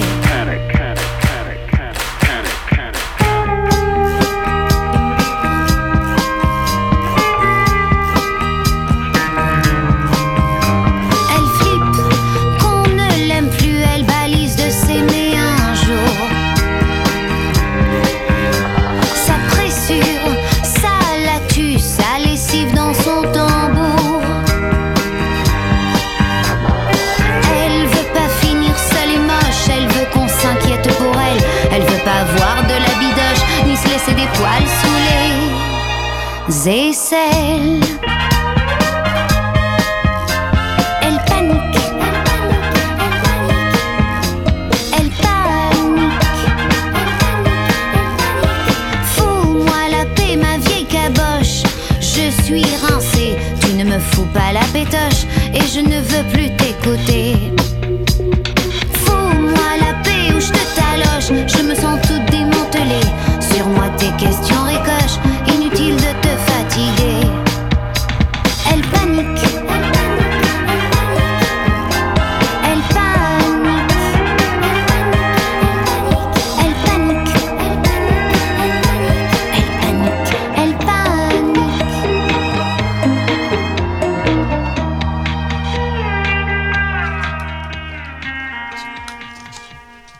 Olivia Ruiz sur Port d'Albret FM. De quoi je me mêle sur Port d'Albret FM. De quoi je me mêle Port d'Albret FM. Et on termine cette émission en beauté. Enfin, c'est ce que j'espère, parce qu'on verra si les chroniqueurs sont, sont capables de ça, de finir en beauté cette émission. Avec euh, les insolites. Alors, les insolites, euh, je vous rappelle euh, très rapidement le, le concept, mais je vous pose une question. Vous avez euh, par équipe euh, 30 secondes pour poser un maximum de questions et pour deviner l'info dont il s'agit. Euh, on va faire, eh bien, on va, on va garder les, ces places-là. euh, donc, dans le studio, vous êtes, Allez. vous êtes placés hein, comme ça. Donc, euh, Cindy avec Alizé, Sarah avec euh, suis pas un Gaëtan. cadeau. Euh, Moi non plus. euh, donc on va commencer, on va commencer à aller honneur à, Alizé et à Cindy qui se dévalorisent. On va les remettre en confiance. Elles vont trouver dès les premières 30 secondes, j'en suis sûr. Attention, 30 secondes, ça démarrera à la fin de ma, de ma question. Que va-t-il se passer à Nashville du 16 au 18 novembre prochain? Un cancer Alors c'est pas, un- c'est pas un concert, non. Euh, quelque chose autour de la boisson, non? Un festival de, je sais pas, de. bière. Alors non, mais vous avez les deux, les deux thèmes. Vous avez les deux thèmes, la boisson, quoi déjà la boisson et la Donc musique. pas de festival, Ah, euh, pas de musique. musique. Non. Euh, Euh, gastronomie, c'est c'est en lien avec, Avec la la gastronomie nourriture Non, plus avec la boisson. Plus avec la Ah, la boisson. boisson, et, par rapport et- au vin? Non. Par rapport à euh, des alcools, des boissons sans alcool, les boissons et la musique. Il y a un lien entre les deux. On passe la main, passe la main à Sarah et à Gaëtan. mais 30 direct, secondes, en fait. c'est parti. Est-ce que c'est un rapport avec l'Oktoberfest Non, rien à Du voir. tout. Euh, la, la musique blues, la musique rock. Alors c'est plus la musique rock, mais là en soi c'est pas ça qui va vous aider. hein. Nashville, c'est Johnny Cash, ça. ouais. Moi, je suis d'aucune aide. Euh, Est-ce que donc c'est un concert caritatif C'est pas un concert, C'est un, un- c'est un et ni un festival. ni un festival, Non. C'est pour faire découvrir des boissons. Non. C'est un concours. non plus. Tu m'aides pas Sarah Non, je t'admire. Allez Sarah, allez Sarah. Un truc de dégustation. C'est que deux jours. C'est pas de la dégustation. Ouais, c'est que de- du 16 au 18 novembre, il va se passer quelque chose. Ah, Je vais- novembre. Je donc vais au- vous donner des petits Ah, indices petit à à petit. J'ai dit bien sûr. Oktoberfest pour novembre, le Novemberfest. Ah oui, ok. Je suis pas le bon mois. non, pas du tout. Alors attention, Alizé et Cindy, c'est parti, 30 secondes. C'est un salon? C'est pas un salon. Une foire? Non. Il va se passer des Euh, choses. Il y a quelqu'un qui vient pour euh, Euh, animer cette soirée-là. C'est pas Claude François. C'est juste une soirée. Un spectacle. Non, il n'y a pas un spectacle. C'est pas un de- spectacle. Non. C'est pas possible. C'est Euh, pas une foire, un sketch, un, euh, C'est pas un sketch. Il va y avoir. euh, une alors, un présentation. concours, c'est pas un concours ni une présentation, non. Il va y avoir des objets recette. qui vont être présentés. recette. euh, Non. Une chasse. euh, non. Allez, attention, sinon je vous donnerai encore plus d'indices. euh, Sarah l'a trouvé. S'ils ne trouvent pas Sarah et Gaëtan. Est-ce que c'est euh, une 30 soirée secondes. caritative? Alors, c'est une soirée caritative, oui. Est-ce que c'est. euh, Ah, j'ai pas le mot. Euh, il va y avoir une vente aux enchères? Oui, tout à fait. Ah, Ok. Des bouteilles retrouvées dans le Titanic? Non. Euh, sous terre. Non. C'est pas du Titanic, ouais, c'est pas mal. Une vente aux enchères de bouteilles? Non. Une vente aux enchères de. Mais je vous ai dit tout à l'heure qu'elles avaient les deux thématiques. D'une Euh, la guitare. boisson et la musique. Allez, bonne réponse Vente aux enchères euh, de- de la de, de guitare. Gaëtan et, et Sarah qui a bien creusé aussi. De qui? Alors, Johnny Ça doit être Cash. ça, ça doit être ça. alors ça se passe au Hard Rock Café de Nashville. Incroyable. Euh, les Historique. guitares électriques de Kurt Cobain Oh, et fuck. Eric Clapton vont être vendues aux enchères. Et les fonds seront reversés à une association qui lutte euh, contre les, les problèmes de santé mentale. Je crois Alors, que c'est Blackie. Gaëtan. Blackie, la Les Paul de, Alors attention Gaëtan, de Clapton. interro surprise. Kurt Cobain était gaucher. Alors attends, attends, sur Stratocaster, attends, Fender. attends. N'anticipe pas les, les questions. La guitare préférée de Kurt Cobain. Et Bah, elle sera en vente. Bah, je crois que c'est. Je une- veux la marque exacte. Je crois que c'est Ah, une il- Fender.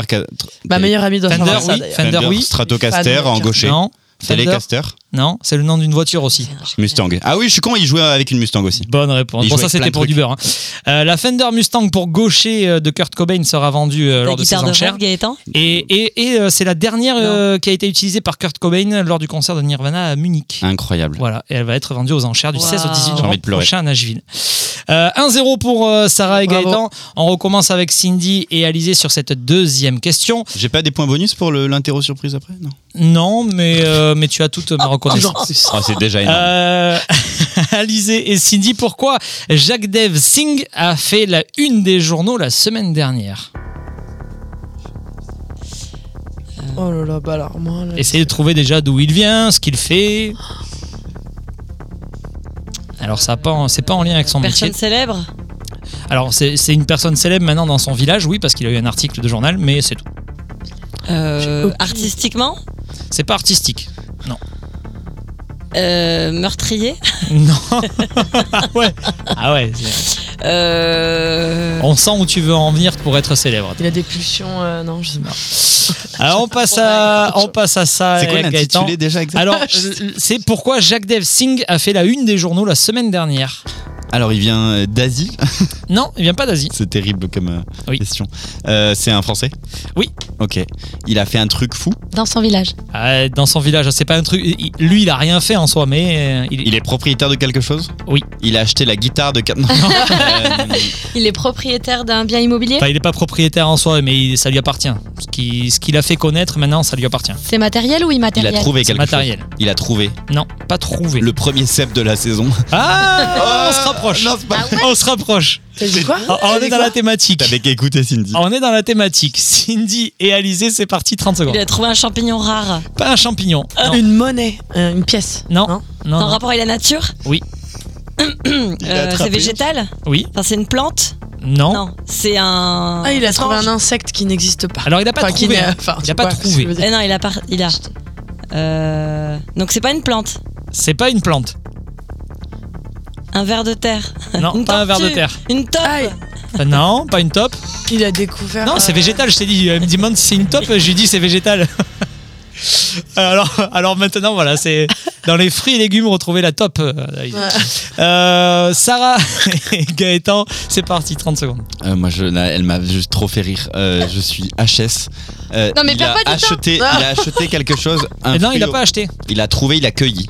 Il a pas cueilli non plus. C'était à lui. Oui. Il a fait Et- pousser Oui. le- la plus grosse citrouille. Citrouille non, Mais pas oui. citrouille. Il a fait pousser le plus gros légume. Oui, mais Bon, allez, lequel ça compte. euh, Ah non, courgette, faut- C'est courge. pas la. Oui, c'est. Mais oui, Courgette. je l'ai vu en plus. Je l'ai vu l'info. Ah, mais voilà, Et ça a c'est- laissé galérer Gaëtan en fait, Et c'est c'est ça. et c'est sponsorisé. Même qu'il trans- Monsanto Bayer. même qu'il transporte avec des tracteurs comme ça et tout. Avec des, des sangles. Ah, mais ça me parle maintenant. T'en Ah ouais, donc euh, du coup, il a planté euh, des courgettes dans son jardin à côté de Strasbourg et une de ces courgettes mesurait combien? Ah, la merde. courgette. Oh, ah non, est, c'est pas euh, ça que j'ai vu alors. 1m20. Non, pas euh, enfin un peu plus quand même. 1m70. Mais non. Bah, Ouais. Comme Alizé, ça fait une belle courge. Hein.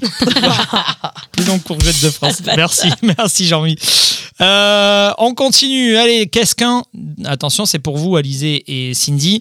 Qu'est-ce qu'un DocSim? Qu'est-ce qu'un DocSim? D-O-G-X-I-M. DocSim. Euh, Un chien virtuel. Pas virtuel. Vrai Mhm. Euh, Du coup, un petit peu spécial quand même. Croisé Ouais. Oui, croisé avec quoi? Avec quel autre animal? Avec un chat Non, pas un chat. euh, Euh, Un cheval Une vache Un Non, plus petit. renard Bonne réponse Allez, je Ah, l'accorde. C'était sur le gong, je l'accorde. Alizé. Un renard. Ouais, c'est une femelle issue d'un croisement entre un chien domestique et un renard des Pampas. Elle est née au Brésil et après deux ans de recherche, les scientifiques ont déterminé le croisement et donc voilà entre un chien et un renard des Pampas au Brésil. Voilà. Euh, vous pouvez aller voir. Alors c'est pas forcément, euh, enfin c'est c'est pas, c'est pas incroyablement beau non Allez plus. hein, plutôt mais, voir euh, cette énorme courgette. Qui a... Euh, on, on continue, on va laisser une chance à Alizé euh, euh, et à Cindy de, de se rattraper. Euh, bon, par contre, là, c'est à Sarah et à, et à Gaëtan, hein, vu que le, point a été marqué par l'équipe adverse. Euh, qui est Jason Mogan Jason Morgan, c'est un acteur. C'est pas un acteur. C'est un musicien. Non plus. Un astronaute. Non. C'est un gars connu. Ah, euh, oui, mais dans un peu. domaine. Depuis peu. Dans il, un domaine qui est pas non plus. il vient d'avoir un prix Nobel. Non. Il vient d'avoir la médaille Phillips. Alors, non. Je vais vous donner la réponse sur ça, mais on, il- il- on en parle parce qu'il est décédé cette année. Ah, Ah, félicitations. ok. Euh, Et il y a, il y, a, il y a quelque chose de particulier en lien avec son décès? Euh, non, mais c'est juste que parmi, parmi ses, ses collègues, Il a- on- ils lui ont rendu hommage parce que c'était il quelqu'un. a marqué l'histoire euh, dans la recherche scientifique. Oui, Gaëtan, c'est fini. et on s'arrête sur ça. On passe à, Cindy et à Alizé. Euh, 30 secondes, c'est parti. Il avait lancé un brevet Non, il n'a pas lancé Il a un brevet. découvert. euh, Un truc c'est écologique Euh, pas écologique. Euh, Il a découvert quelque chose euh, sur la santé, du coup Pas sur la santé. Non, pas sur Non. la santé. Allez, si vous me trouvez la grande thématique, je vous l'accorde parce qu'après c'est compliqué sinon de, de- de pointer ça. Euh, Agriculture Pas l'agriculture. Les animaux Non. Euh, la vo- Euh, les voitures électriques. euh, Sur le monde, sur le. Ouais, sur le monde. Sur. le, la- Non. Alors, on va passer la main à Sarah et à Gaëtan. Qui est Jason Morgan C'est parti, 30 secondes. Un chercheur en astrologie, Pas astrologie. en non. médecine, Non plus. en botanique, Non. en recherche agricole, Mm, Pas agricole. en recherche euh, en informatique. Informatique, ouais. Non. Euh, L'intelligence artificielle. C'est vraiment une grosse avancée. euh, euh, Aujourd'hui, il y a beaucoup de scientifiques qui s'en servent de ça, mais dans un domaine bien précis. L'informatique. euh, C'est pas l'intelligence artificielle. Non. C'est lui qui a inventé la pipette graduée, l'Erlenmeyer, le bec benzène. Einstein, calme-toi. Bon, allez, je vais vous donner la réponse parce que vous tournez quand même au- autour. Euh, c'est notamment, alors c'est dans le- la géologie, c'est dans l'univers de la géologie, et il a découvert notamment le principe de la tectonique des plaques. Incroyable. C'est lui qui a découvert ça, et aujourd'hui, donc les scientifiques s'en servent euh, notamment pour la dérive des continents, mais pas que. Alors Alizé, c'est la tectonique des plaques, c'est pas une danse hein, qu'on dansait dans, au début des années 2000. 2010, s'il te J'ai pas le droit à mon jingle Il insupporte. Bon, moins, moins, moins, moins, mais euh, bonne, euh, bonne, euh, bonne bataille encore une fois de Gaëtan et, et de sa partenaire là pour le coup euh, ce soir. Euh, bon, il va falloir le détrôner un petit peu parce qu'il gagne très souvent pendant qu'Alizé casse Elle le matériel. le micro. Voilà, elle casse le matériel. Bon, allez, c'est le signe de la fin de l'émission. Merci à vous de nous avoir suivis sur, euh, sur ce De quoi je me mêle. Merci Cindy, merci Alizé, merci, Merci. Sarah, merci, Gaëtan. Merci à vous. Salut à tous. Merci bien sûr à Jean-Mi, à Gilbert, à la Réa. Merci. Euh, et merci à tous ceux qui nous ont, ont écoutés. On se retrouve mercredi prochain, même heure, 19h, 20h30 sur Port d'Albret FM. Salut, bonne soirée